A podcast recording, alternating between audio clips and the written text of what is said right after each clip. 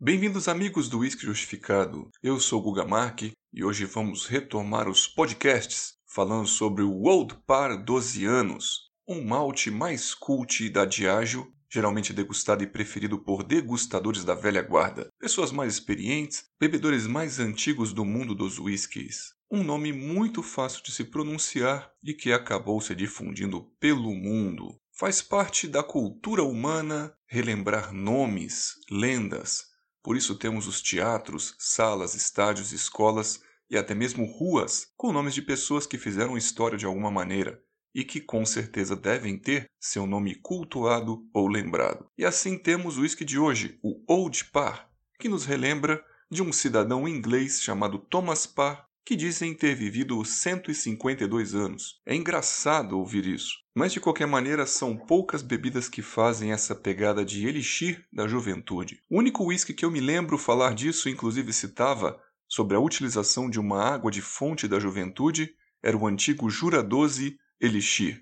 Contava a história que havia um homem na ilha que não se sabia a idade, mas não envelhecia rapidamente como os outros. Mas este rótulo aqui faz tão somente um culto propagando o folclore e a lenda de um homem chamado Old Thomas Parr. É uma garrafinha marrom com aspecto de vitral ou vidro fosco, e a gente faz um parênteses aqui lembrando que é o mesmo aspecto pulmonar que o vírus da Covid-19 causa no parênquima, padrão que só consegue ser evidenciado ou visto pelo exame da tomografia. Continuamos torcendo aqui para que este vírus seja vencido e que a gente volte à vida normal o mais rápido possível.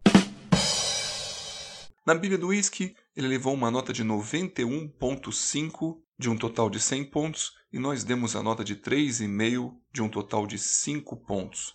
E ele tem como sua espinha dorsal ou backbone single malt o Kraganmore, um Speyside e malte clássico da Diageo, considerado A1 na montagem dos blends pela potência e a descrição da caixa foi bem assertiva, assim como a influência da turfa terrosa de Ayla. Isso eu acabei notando mesmo na parte sensorial, a possibilidade da utilização também de barris ex-vínicos como sherry e o carvalho americano de pouca passagem, principalmente pela picância. Então a gente pode esperar sim um whisky bastante complexo, nobre, bem feito e com a utilização tanto de maltes especiais como de barris especiais. Lembrando que a Diageo detém muitas destilarias e ela faz vários blended Scotch whiskies, sendo este Old Par diferente do JB, do Buchanan's, diferente dos Johnny Walker. Ele tenta preservar o aspecto geral de um whisky um pouco mais amendoado e adocicado, mas sem perder a sua picância. Essa picância é tão interessante e é por isso mesmo que ele é utilizado geralmente para drinks, pois até com gelo ou até mesmo com Red Bull, algo de nobre deste blended Scotch se mantém. A gente percebeu também que diluído um pouco mais com água aparece bastante, principalmente os frutados e maltosos toques nobres. Justificando a fase nasal, percebemos aromas complexos e nobres de malte, com biscoitos, notas de castanhas, cereais e derivados da aveia, lembrando bastante farinhas lácteas, e tem o aveludamento da baunilha e de um sherry bem doce. A gente percebe na sequência uma invasão de tostas e empireumáticos como torradas secas, chocolate amargo e madeira tostada. Algo também de aspecto sulfuroso, lembrando inclusive couro velho, e surge algo herbáceo como própolis, acima dos maltes nobres. Uma fumaça de uma torra um pouco mais amarga, também medicinal terrosa, lembrando mineral iodado. A noz moscada surge e lembra casca e palha seca de coco mostrando bastante influência da madeira e do carvalho americano nisso, associando também caramelos. E na sequência vem uma picância que potencializa inclusive a percepção alcoólica e mostra com isso uma possível porcentagem de madeira de pouca passagem, e a gente não pode também excluir a possibilidade da utilização de madeira virgem para reavivar e elevar toda a potência do conjunto. E também do carvalho europeu, agregando essa profundidade de camadas e de picância.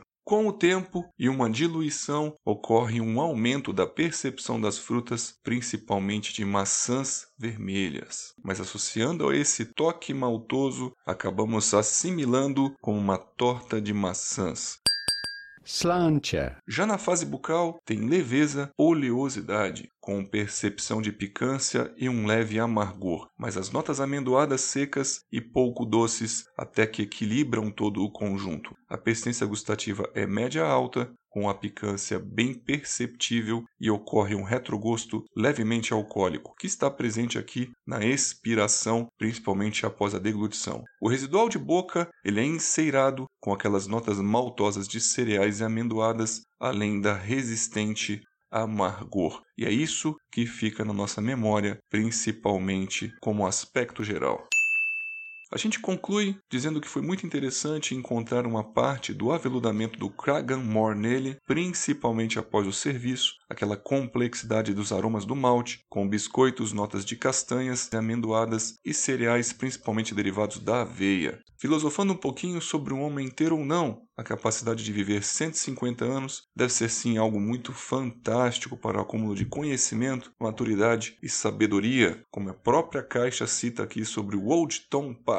Mas com certeza também seria testemunha e guardaria na memória várias tristezas que infelizmente assolam a Terra, como essa pandemia que com certeza venceremos daqui a alguns anos a gente vai conseguir superar e assimilar como um passado muito distante, assim como já fizemos com a Segunda Grande Guerra, onde não fazem nem 80 anos e o mundo todo estava praticamente destruído e começava a ser reconstruído. Um abraço a todos, até os próximos podcasts.